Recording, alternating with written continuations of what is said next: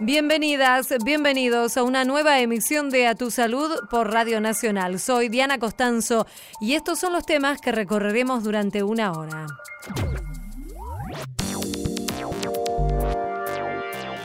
Muy traviesos y por supuesto que sus aventuras por descubrir, que a su vez es algo fundamental para el crecimiento de los chicos, descubrir el mundo por ellos mismos, hace que se pongan a una serie de riesgos domésticos. Pediatras advierten cuáles son los accidentes más frecuentes de los chicos y recomiendan cómo actuar.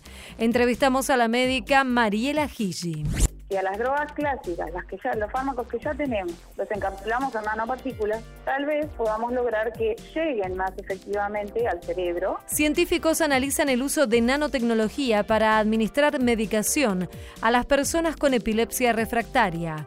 Conversamos con la investigadora asistente del CONICET, María Esperanza Ruiz. El monóxido de carbono no tiene ni olor, ni color, ni nada no hay olor a gas. Recomiendan medidas para evitar las intoxicaciones con monóxido de carbono. Hablamos con la médica neumonóloga Cristina Borrajo. La medicación que es gratuita, el tratamiento que es gratuito, mm. qué es lo que tiene que hacer si aparece una bichuca. Fue diseñada una aplicación para ayudar a determinar la distribución de las distintas especies de vinchucas. Entrevistamos al investigador del Centro de Estudios Parasitológicos y de Vectores, Gerardo Martí. A tu salud. Golpes en la cabeza, en los dientes, lesiones orales, heridas cortantes son algunos de los accidentes más frecuentes que pueden sufrir los nenes y las nenas y fundamentalmente en las casas. Es por eso que es importante conocer cómo prevenirlos y en todo caso saber qué debe hacerse, qué tienen que hacer aquellas personas adultas que estén al cuidado de los menores si llega a ocurrir un hecho de estas características. Pero para conocer más sobre este tema vamos a conversar aquí en Radio Nacional con la doctora Mariela Gigi, quien es coordinadora de la Unidad de Cuidados Intensivos Pediátricos de la Clínica Olivos. Ya le estamos saludando. Hola Mariela, Diana Costanzo es mi nombre. ¿Qué tal? ¿Cómo estás? Bien, Mariela, muchas gracias por atendernos. Bueno, en principio esto que describíamos, los chicos juegan y en este afán además por conocer el mundo, pueden llegar a tener algún tipo de, de accidente, ¿cierto? Tal cual, es algo muy habitual digamos, son los chicos son seres maravillosos con una energía inconmensurable, sí. todos lo, lo, vivimos, son muy traviesos y por supuesto que sus aventuras por descubrir, que a su vez es algo fundamental para el crecimiento de los chicos, descubrir el mundo por ellos mismos, hace que se pongan a una serie de riesgos domésticos en cada una de sus aventuras. ¿no? Seguro. Y esto ocurre más allá de que uno tenga preparada la casa para eh, la situación de tener niños, pero igualmente pueden ocurrir accidentes. Algunos de los más frecuentes son, por ejemplo, y de los que más me acuerdo cuando mis hijos eran chicos, de los que más susto me han causado son los golpes en la cabeza, cuando se caen o se golpean feo en la cabeza, ¿cierto? Exactamente. Es uno de, los golpes más preocupantes y por supuesto que es uno de los golpes que, que lleva a consultar más frecuentemente al servicio de urgencia. Hay algo muy, muy importante respecto a eso, es que hay que saber diferenciar lo que es un, un chichón, digamos que es un golpe leve, a un, un traumatismo de cráneo grave. Sí. Este, por eso yo creo que el principal susto es eso, porque uno como padre cuando está en una situación así no sabe si realmente el golpe que se dio es de su, suficiente preocupación, nos tiene que dar suficiente preocupación o no. ¿Cómo podemos distinguir eso? Fundamentalmente hay algo que, nos tiene que alegrar muchísimo, pese a que es un accidente que ocasiona eh, un susto, por supuesto, es que el chico llore. El solo hecho de que esté llorando y que esté consciente, bueno, ya eso es un motivo suficiente de, tranquilidad.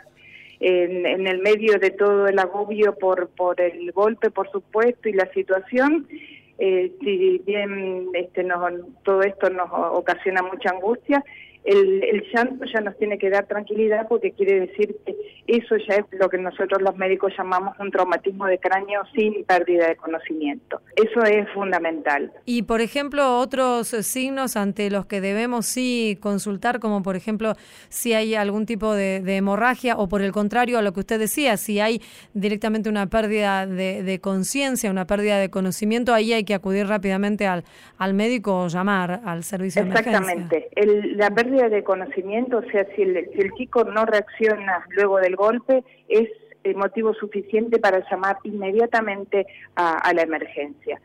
Otra cosa que tenemos que tener en cuenta, que si bien eh, este golpe, por supuesto, no solamente asusta a los chicos, sino principalmente a, los niños, es que este tipo de, eh, de golpes, una vez ocurrido, el niño debe ser capaz de recordarlo eh, con detalle. Digamos, más allá del susto, tiene que recordar inmediatamente el incidente. No, no tiene que afectar su memoria. Entonces, uno de los síntomas a tener en cuenta, como dijimos, es que esté, que se preserve la conciencia y que recuerde el golpe. Eso es mm. fundamental. Seguro, claro, Otro, claro. Otros signos, como decías vos, Diana, es el, por ejemplo, el hecho de que haya cortes en la cabeza, a veces el, el cuero cabelludo puede sangrar, nos debe preocupar y tiene que ser un motivo de, alerta fundamental para, para llamar a la emergencia, es que le salga un líquido por el, oído, un líquido transparente o sangre misma por el ah. oído o por la nariz Después de un traumatismo, eso generalmente se asocia a traumatismo de base de cráneo, por eso es un signo de, gravedad y generalmente se dan con impactos muy importantes. Claro. Por eso que puede llegar a ser tan severo. Sí, y además, eh, Mariela, hay un, hay un mito, o usted me dirá si es un mito o no, pero muchas veces eh, las personas mayores dicen no lo dejes dormir una vez que se golpeó la cabeza. ¿Esto tiene algún asidero científico, algún asidero médico o no? Tal, cual, Diana, eso es un mito que se nos ha transmitido a todos y cuando habla de golpe en la cabeza lo asocia con que no lo deje dormir, por favor. Tal cual. Realmente mm, en medicina hay muchos mitos. Uno de ellos es el que me estás contando. Fundamentalmente esto ocurre porque la gente dice que hay que evitar que el niño duerma pero en realidad no, no es, es el motivo. Lo que, lo que mm, hace que el niño duerma es que nos pueden mascarar los síntomas. Mm. Pero de, de, ninguna manera es que el sueño agrava o profundiza la gravedad del traumatismo. Solamente lo único que hace es que uno tiene que estar alerta que el chico responda y ese tipo de cosas. Cuando ocurre un, traumatismo con alguna de estas características que decíamos, como eh, esto que la pérdida de la o el que no recuerdan el incidente, que tuvo vómitos, algunos chicos también pueden tener convulsiones, hay que ver las pupilas, son muchas otras cosas que, que hay que ver, además del estado de conciencia. Cuando hay alguno de esos síntomas, es motivo suficiente para, para llamar a la, a la emergencia. Pero en el caso del mito a al que nos referíamos puntualmente, uno realmente, si el chico es un horario de sueño habitual, suponte que esto ha ocurrido a la noche y el chico no tuvo ninguna de las manifestaciones que hablábamos previamente, se lo puede dejar dormir. Si este accidente ocurre durante la tarde o es un, horario inusual de sueño, lo podés dejar dormir y despertarlo después de dos horas. Es fundamental que durante las primeras seis horas del golpe estemos atentos a, cualquiera de estos síntomas que podíamos decir, el tema de las convulsiones, el tema de los vómitos, este, pero una vez ocurridas las, las seis primeras horas se supone que es un periodo donde lo agudo deja de, tener este, tanta jerarquía, pero es importante que los días siguientes estemos atentos también, porque mm. hay este, colecciones que se forman, hematomas que se forman en la cabeza que mm. son el que lo habrás escuchado nombrar alguna vez, que son los hematomas extradurales, que dan síntomas más tardíamente. Por eso es que son las primeras seis horas son importantísimas y luego hay que estar atento. El niño después de un golpe tiene que estar absolutamente normal. Además, Mariela, otra de las eh, lesiones que impresionan mucho, más que nada por la cantidad de, de sangre que pueden emanar las heridas, son las lesiones orales, las lesiones en la boca, ¿cierto? ¿Qué se debe hacer ante estos casos? Lo, lo fundamental ante una situación así este, es no asustarse, tener en cuenta, como vos decís, que al tener es una zona donde hay muchos vasos sanguíneos, es habitual que sangre mucho, por eso tener en, a mano un apósito nos ayudaría a, tratar de, inhibir la, hemorragia. Mm. Entonces, este, ante el sangrado, tratar de, poner el, al chico un poco hacia adelante con la idea de que no al ponerlo atrás aumentaríamos el riesgo de aspiración, así que ligeramente hacia adelante, pidiéndole que abra la, abra la boca, tratar de explorar dónde el sitio de sangrado, eso sería lo, lo ideal, si es posible darle agua para que se enjuague la boca y ahí de esa, de esa manera mirar bien si hay algún tipo de cortes. Realmente si hay cortes en la lengua o a lo largo de los labios, hay que probablemente sea de, suficiente intensidad el traumatismo como para consultar al, médico, ya que a veces requiere puntos de sutura. Eso fundamentalmente. Claro. Pero este es si estamos en presencia de un sangrado muy importante que obstruye la respiración, porque el sangrado va hacia atrás y puede obstruir la, lo que llamamos vía aérea, eso por supuesto es un signo de que debemos llamar en forma inmediata a la emergencia, porque el riesgo de aspiración de, sangre es muy alto. Estamos hablando, lo recordamos a nuestros oyentes, con la doctora Mariela Gigi, ella es médica pediatra especializada en eh, cuidados intensivos.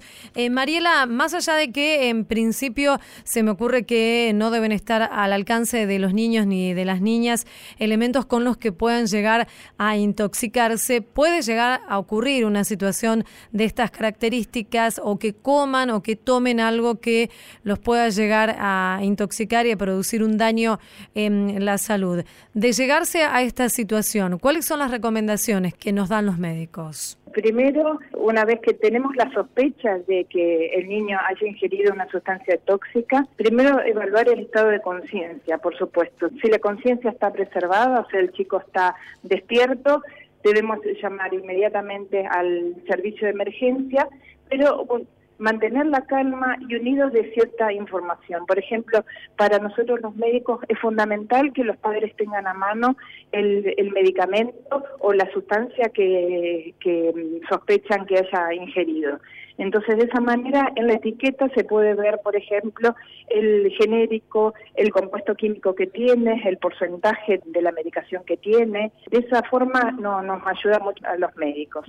A su vez, una vez que uno tiene eso, seguramente en, emergencias nos van a preguntar la edad, en toxicología, perdón, nos van a preguntar la edad del chico y el peso aproximado.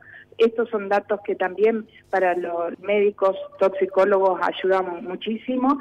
También nos van a preguntar la cantidad que ingirió, así que tenemos que tener a manos eh, el, blister para saber más o menos cuántos comprimidos puede haber ingerido el chico, o asimismo en el caso de que se, se trate de una sustancia líquida, ya sea un jarabe u otro líquido, tener idea de cuál es la cantidad ingerida aproximada. Cuando uno le, pregunta a los padres cuánto ingirió, los padres tendrían que tener, digamos, una idea más exagerada, digamos, de lo que es. Para nosotros es importante sobrevalorar la cantidad a que subestimar. Está bien. Eh, así que es una, una cantidad aproximada, pero tendiendo a exagerar más que a disminuir la, el contenido. Seguro. Otro dato importante es la, la hora de ingestión aproximada y si el niño presenta algún síntoma como vómitos, irritación en la, en la, en la boca, en los ojos, etcétera. Seguro. Bueno, hay que estar muy atentos entonces, cuidar a nuestros pequeños, a nuestras pequeñas y poder conocer estos datos que nos ofrece la medicina para actuar adecuadamente. Queremos agradecerle, doctora Mariela Gigi, coordinadora de la Unidad de Cuidados Intensivos Pediátricos de la Clínica Olivos, por esta charla con Radio Nacional. Le mandamos un saludo muy amable. Muchísimas gracias, Diana. gracias por llamarme.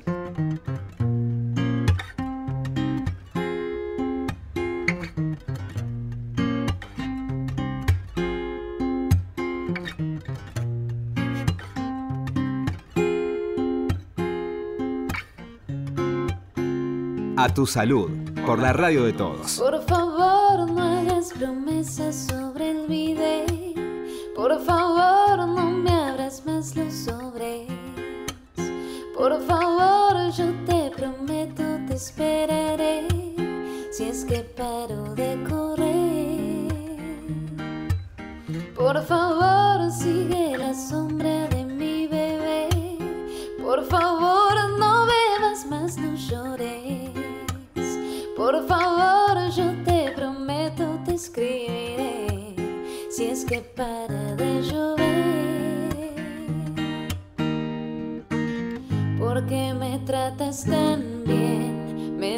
me tratas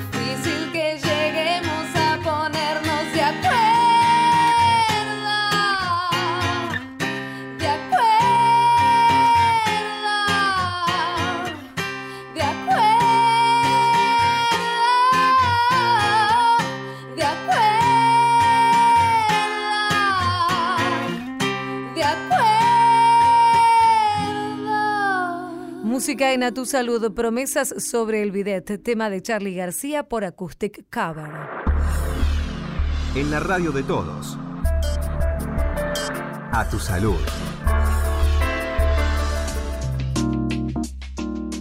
Investigadores de la Universidad Nacional de La Plata están trabajando en un proyecto de nanotecnología que en un futuro podría ayudar a revertir la epilepsia refractaria. Pero para que nos cuente más acerca de este trabajo, vamos a conversar con la doctora María Esperanza Ruiz. Ella es investigadora asistente del CONICET allí en la universidad y ya le estamos saludando. Hola Esperanza, muchas gracias por atendernos. Diana Costanzo es mi nombre aquí en Radio Nacional. Hola Diana, muchas gracias a ustedes por interesarse en nuestro trabajo. Bueno, en principio que nos cuentes cómo se inició esta idea, este trabajo de investigación que realizan allí en la universidad. Yo pertenezco a un grupo de investigación que tiene años en la FACU, eh, hoy en día se llama LIDEV, nuestro grupo, y siempre con una trayectoria de estudio de eh, sobre la epilepsia. Lo que pasa es que al principio estaba enfocada en nuestras investigaciones sobre todo en el descubrimiento de nuevos fármacos que pudieran solucionar problemáticas de, esta enfermedad.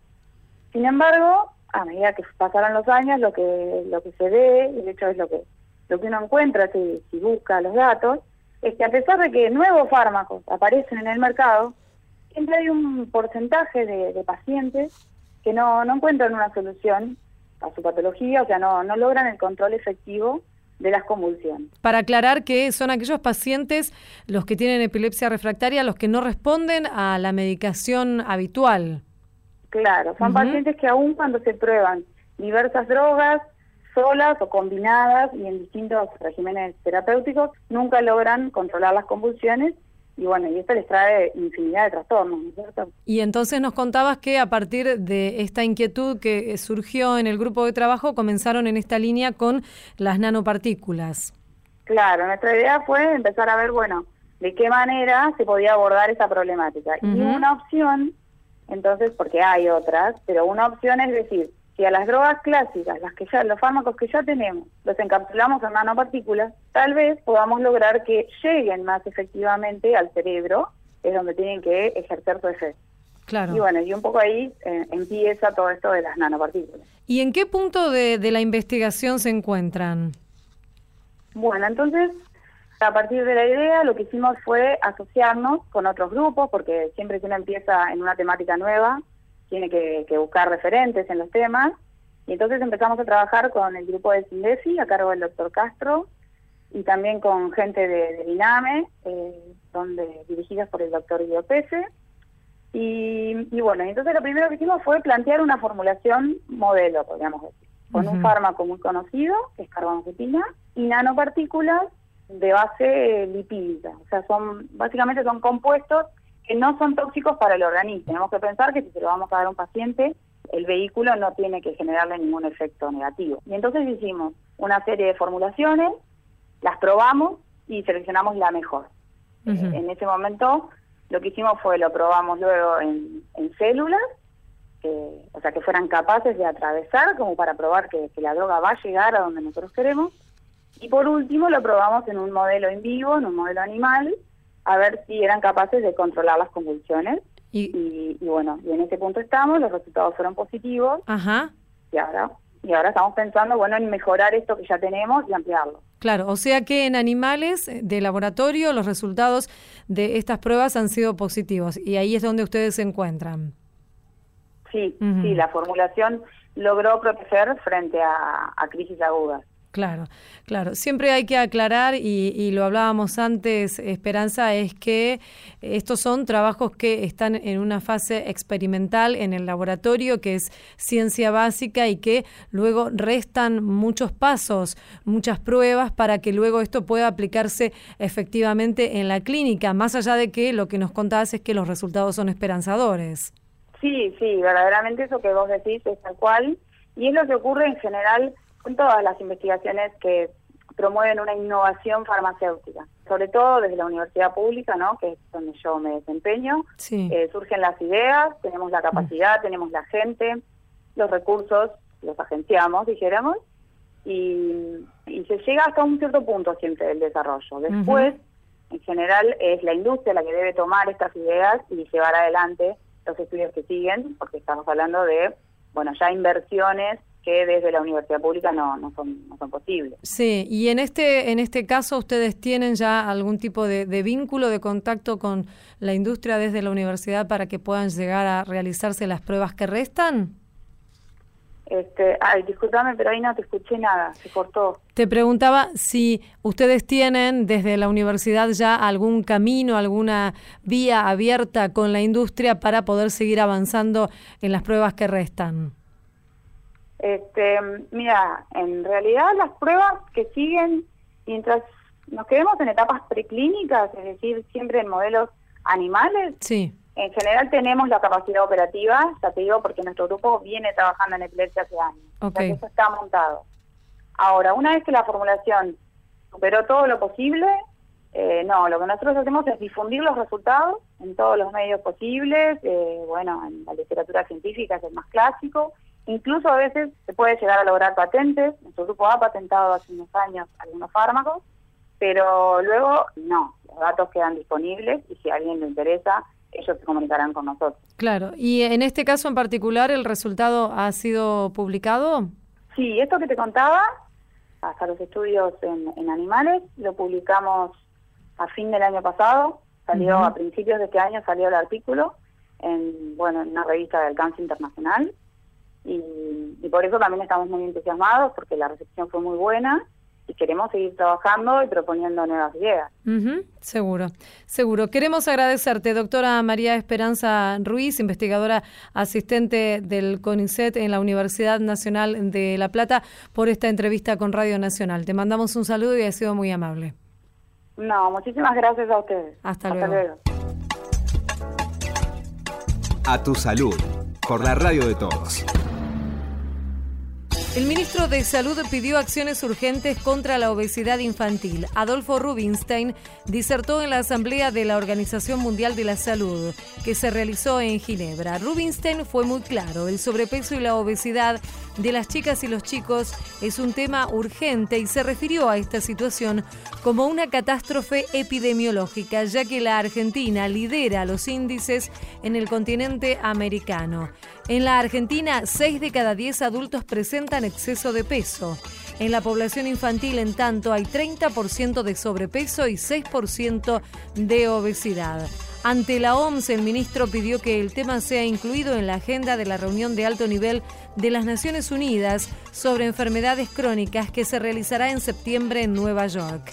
Agregó que la obesidad está hipotecando el futuro de la próxima generación. El crecimiento del sobrepeso y la obesidad infantil son de particular importancia, no solo a nivel global, sino también para Latinoamérica y mi país ya que lamentablemente estamos liderando como región esta catástrofe epidemiológica. Si no damos cuenta de esta epidemia con acciones concretas ya, priorizando este tema como asunto urgente a ser incluido en la agenda de la reunión de alto nivel de Naciones Unidas sobre enfermedades crónicas, tal vez estemos hipotecando el futuro de la próxima generación a nivel global y revirtiendo muchas de las ganancias en expectativa y calidad de vida que el mundo ha logrado en las últimas décadas en la radio de todos. A tu salud. Seguimos en A tu salud.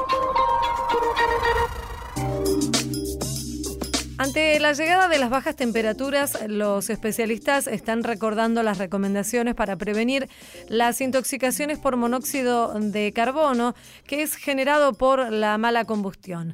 Pero para conocer más del tema vamos a consultar a la doctora Cristina Borrajo, ella es médica neumonóloga, expresidenta de la Asociación Argentina de Medicina Respiratoria. Ya la estamos saludando.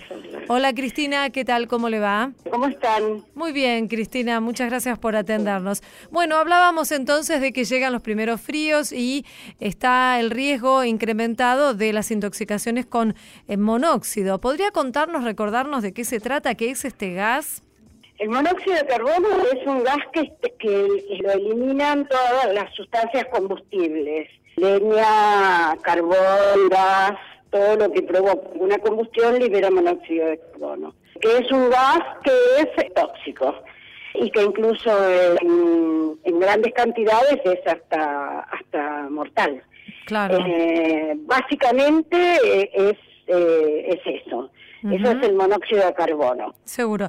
Y bueno, entonces, por ejemplo, lo puede generar una, una estufa en mal estado o también... Absolutamente. Y esa es la primera cosa para tener en cuenta. El estado de los, elementos de calefacción en una casa. Eso es básico. Eso al principio del, del año, cuando empieza el invierno, lo que hay que hacer es realmente revisarlos, ver si están bien, si no hay pérdidas, porque el, monóxido de carbono no tiene ni olor, ni color, ni nada. No hay olor a gas, no mm. tiene olor. Entonces uno puede estar respirando monóxido de carbono sin saberlo. Seguro. Hay algunos síntomas cuando empiezan a respirarlo que son bastante clásicos, dolor de cabeza, mareos, a veces náuseas, somnolencia o sensación de confusión, ya cuando es mucho, y obviamente que si uno en ese momento está dormido hasta la muerte, ¿no? Porque eh, el oxígeno lo transporta la hemoglobina, y la hemoglobina, el monóxido de carbono es mucho más afín a la hemoglobina que el oxígeno.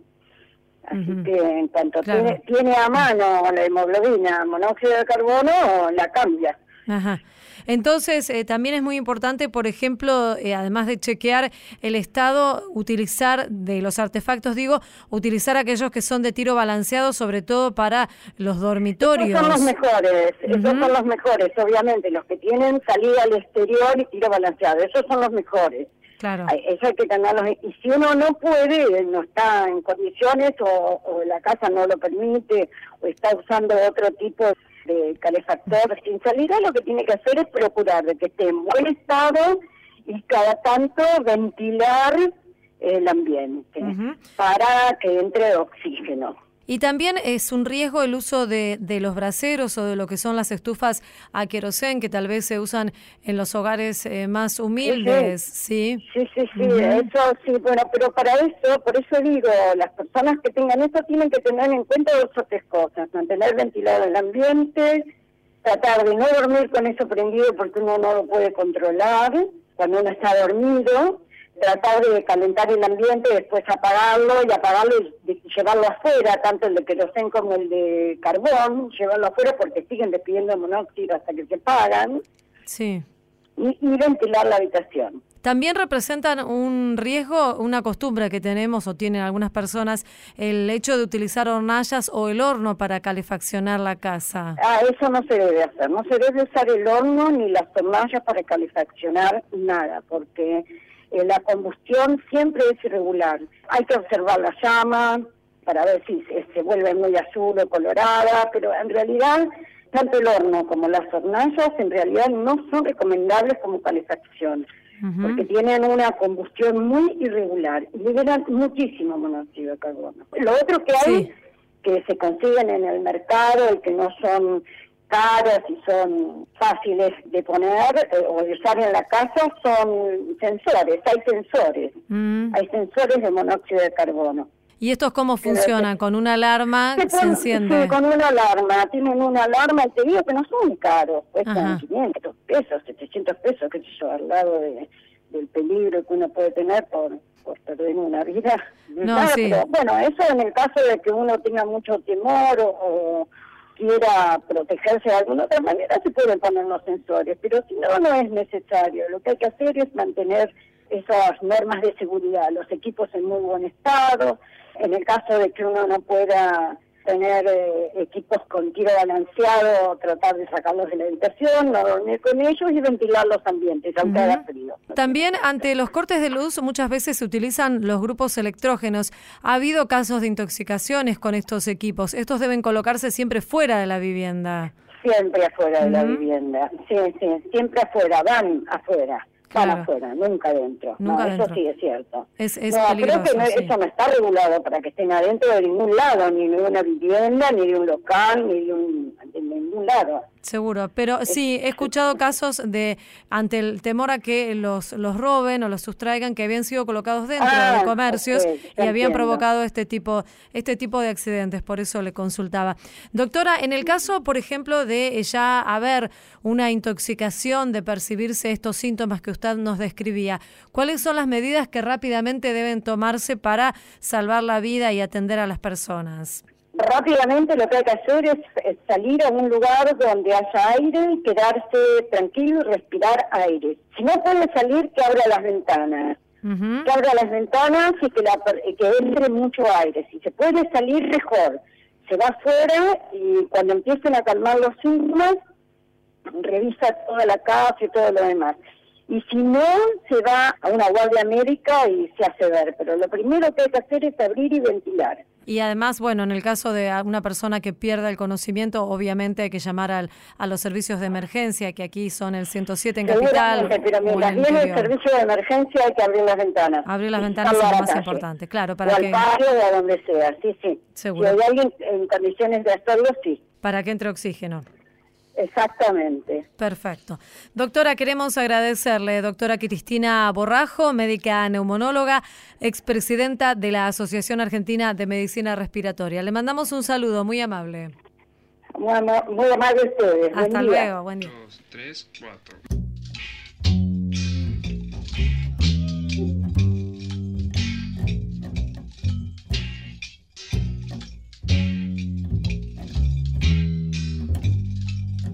A tu salud, por la radio de todos. Pena me dio no verte, sacarle la soga a la muerte sin piedad y sin razón. Han destrozado la ilusión de toda la gente que vive sola, atada a un cruel destino si no hay camino por recorrer Cerrar los ojos es perder y una vez más es así.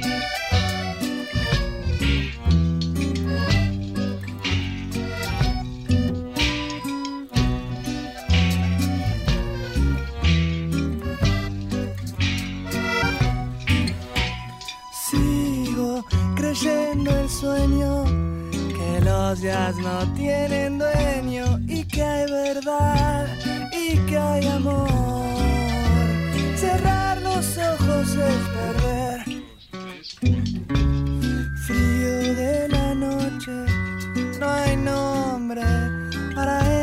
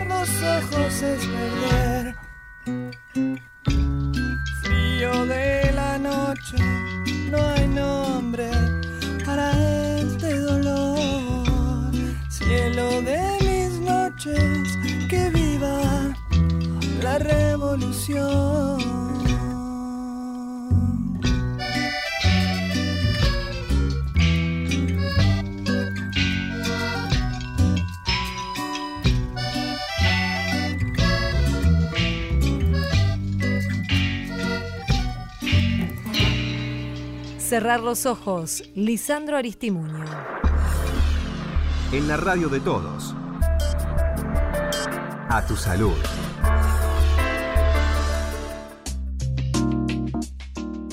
GeoBin es una aplicación para reportar la presencia de vinchucas y también para aprender sobre ellas y fue desarrollada por investigadores del CONICET con el objetivo de determinar cuál es la distribución de las distintas especies y también, claro está, prevenir su proliferación que está asociada, por supuesto, con la enfermedad de Chagas. Vamos a conversar aquí en Radio Nacional con Gerardo Martí, él es investigador del CONICET en el CEPAVE, el Centro de Estudios Parasitológicos y de Vectores. Ya lo estamos saludando. Hola Gerardo, Diana Costanzo es mi nombre. Muchas gracias por atendernos. Hola, ¿cómo andás?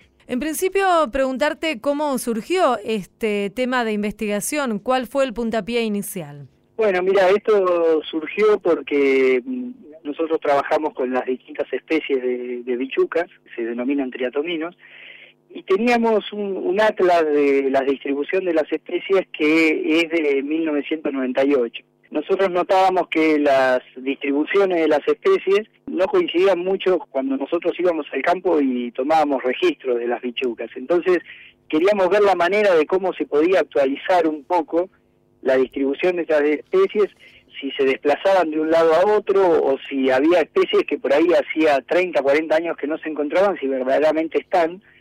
Entonces queríamos ver de qué manera podíamos, sin viajar por todo el país y buscar, que es muy costoso. Entonces se nos ocurrió hacer una aplicación en la cual pueda participar un poco el ciudadano y principalmente el que se encuentra más en una zona rural y mediante algunas fotos que quede registrado de la georreferenciación de ese lugar.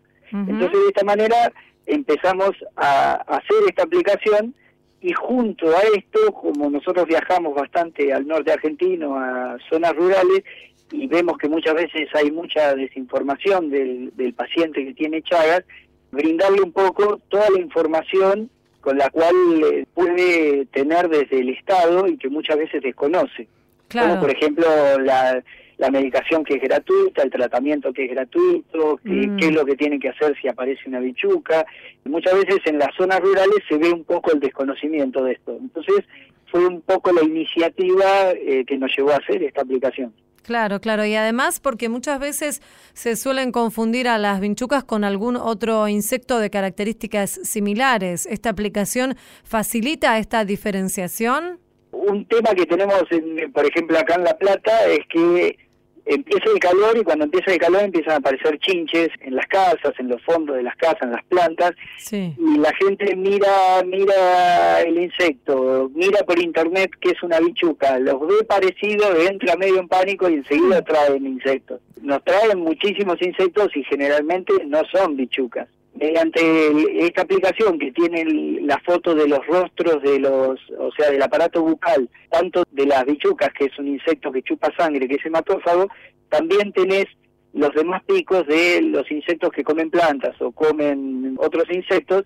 Entonces es muy fácil, mediante esta aplicación, verle el rostro y diferenciar si verdaderamente es un insecto hematófago o no. ¿Y cómo funciona, Gerardo, esta aplicación? ¿Se descarga en cualquier celular que tenga Android, por ejemplo, y se puede utilizar de qué manera? Mira, una vez que la, que la bajás, tenés todo tipo de información, lo que estábamos hablando recién en cuanto al rostro, a la distribución de las especies, fotos de todas las especies a escala, todo eso lo podés, una vez que bajaste la aplicación, lo, lo podés obtener fácilmente, buscando, dando vuelta por la aplicación. Ahora el registro es sacando tres o cuatro fotos. Una vez que el, que el insecto, vos encontrás un insecto, lo matás y lo tenés con una pincita y te va diciendo el mismo programa cómo tenés que sacar las fotos. Es una lateral del insecto, una de arriba, una de abajo, y lo que recomendamos nosotros es una cuarta foto del sitio donde lo encontró. En el caso que se encuentre en una casa, en una casa, en el cual eh, si se encuentra en un corral de cabras, la foto, para saber, digamos, porque hay especies que están en domicilio, otras que están en el peridomicilio y otras que son estrictamente silvestres. Entonces, de esa manera nosotros obtenemos fotos de arriba, de abajo, del costado y del ambiente, y una vez que la envían la foto, a nosotros nos llega las coordenadas de dónde enviaron esa foto y nosotros corroboramos si verdaderamente lo que enviaron es una bichuca o no es una bichuca. Una vez que vos sacás las fotos, el mismo, la misma aplicación te da una opción de que vos ya envías el registro y a nosotros nos llega, o podés, una vez que enviaste el registro, una especie como de juego de ver a ver si vos podés determinar a ver qué bichuca pudiste mandar. Entonces, vos vas mirando tu foto y la que la de las determinadas especies que hay en Argentina, que son 16, y vos por similitud podés tirar, digamos, a ver si acertás qué bichuca encontraste. Por supuesto que a nosotros nos llega el, el usuario lo que pensó que es.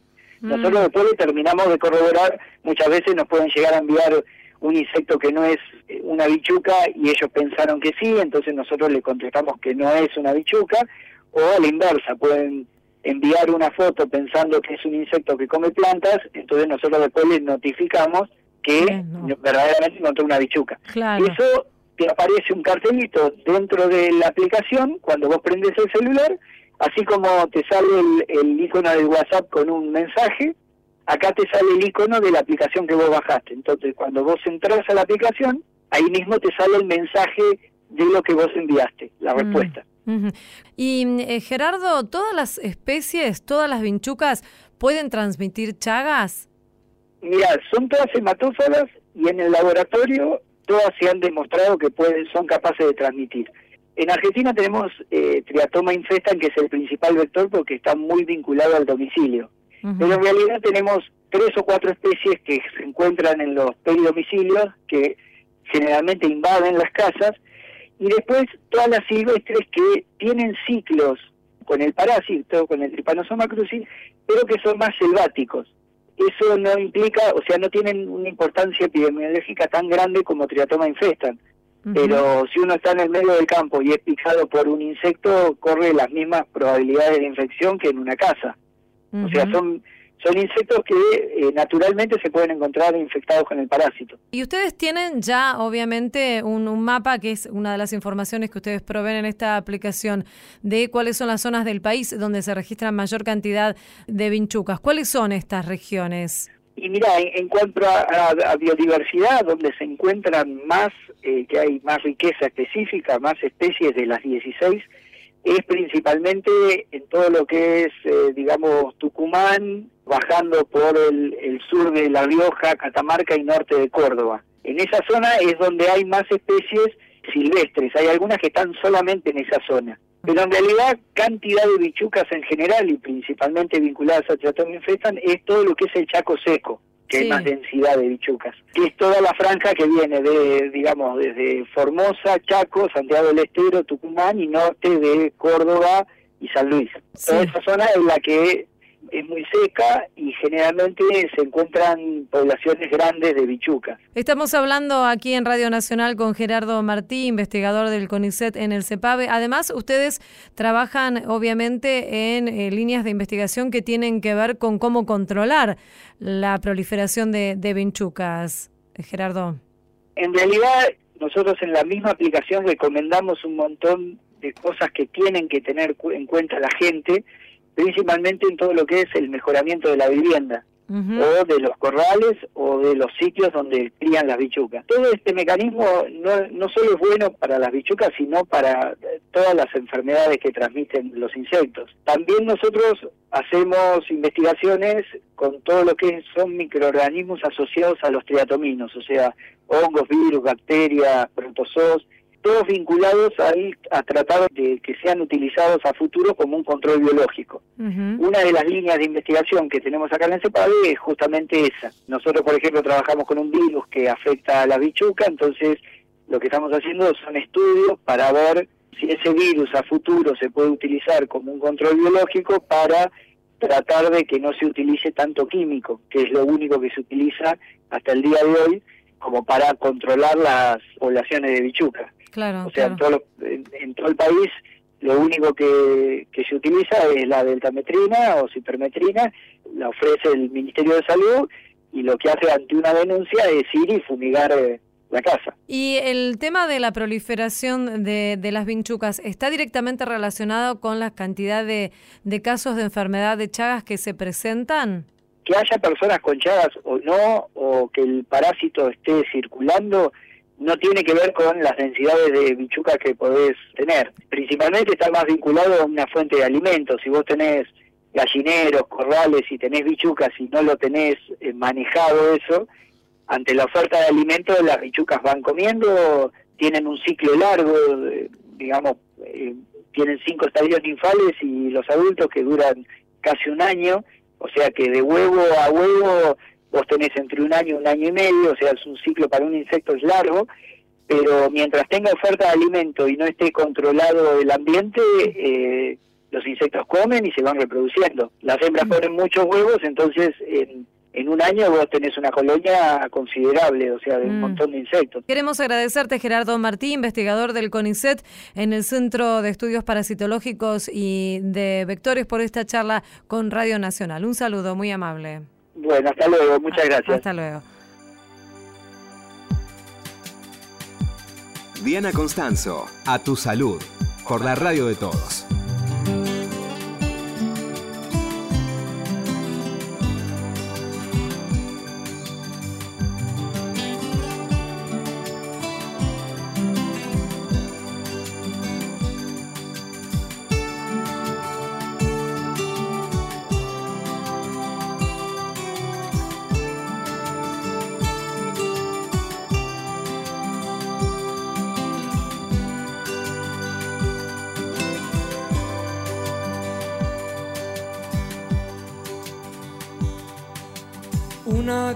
Caricia al viento y se calma, una palmada al mar y se calla, una sonrisa al sol y aparece, una mirada a la luna y se duerme.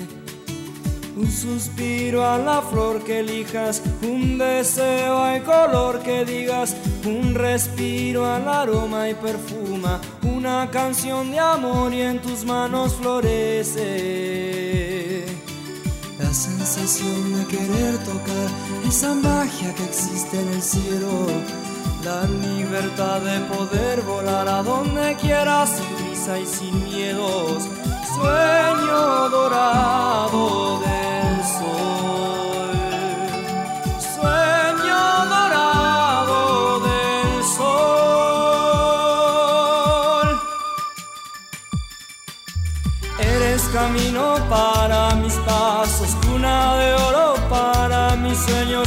de lejos para el olvido, sublime forma de darle vida a mis años.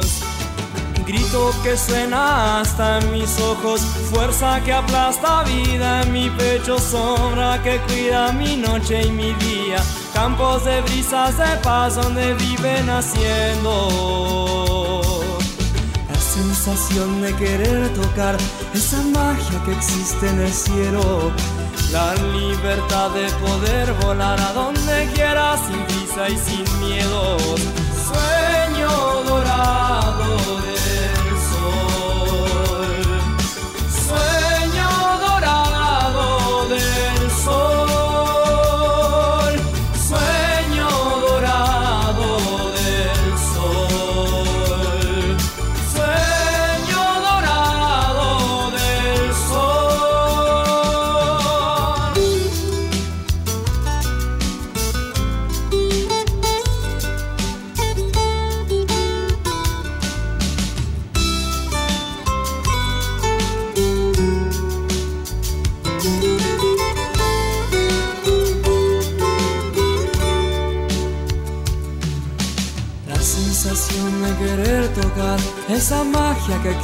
el cielo, la libertad de poder volar a donde quieras sin prisa y sin miedo.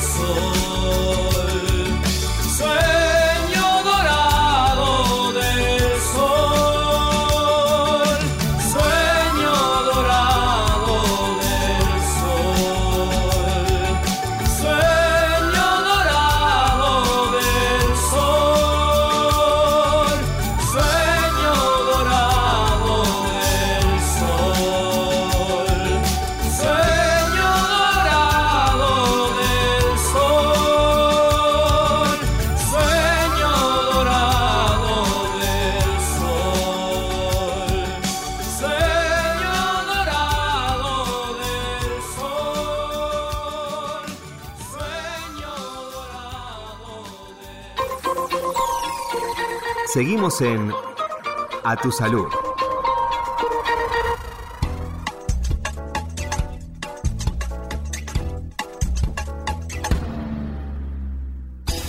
La Sociedad Argentina de Vacunología y Epidemiología presentó la campaña Dale pelota a la gripe. El objetivo de esta propuesta es vincular el año del Mundial con la importancia de prevenir esta enfermedad con la vacunación.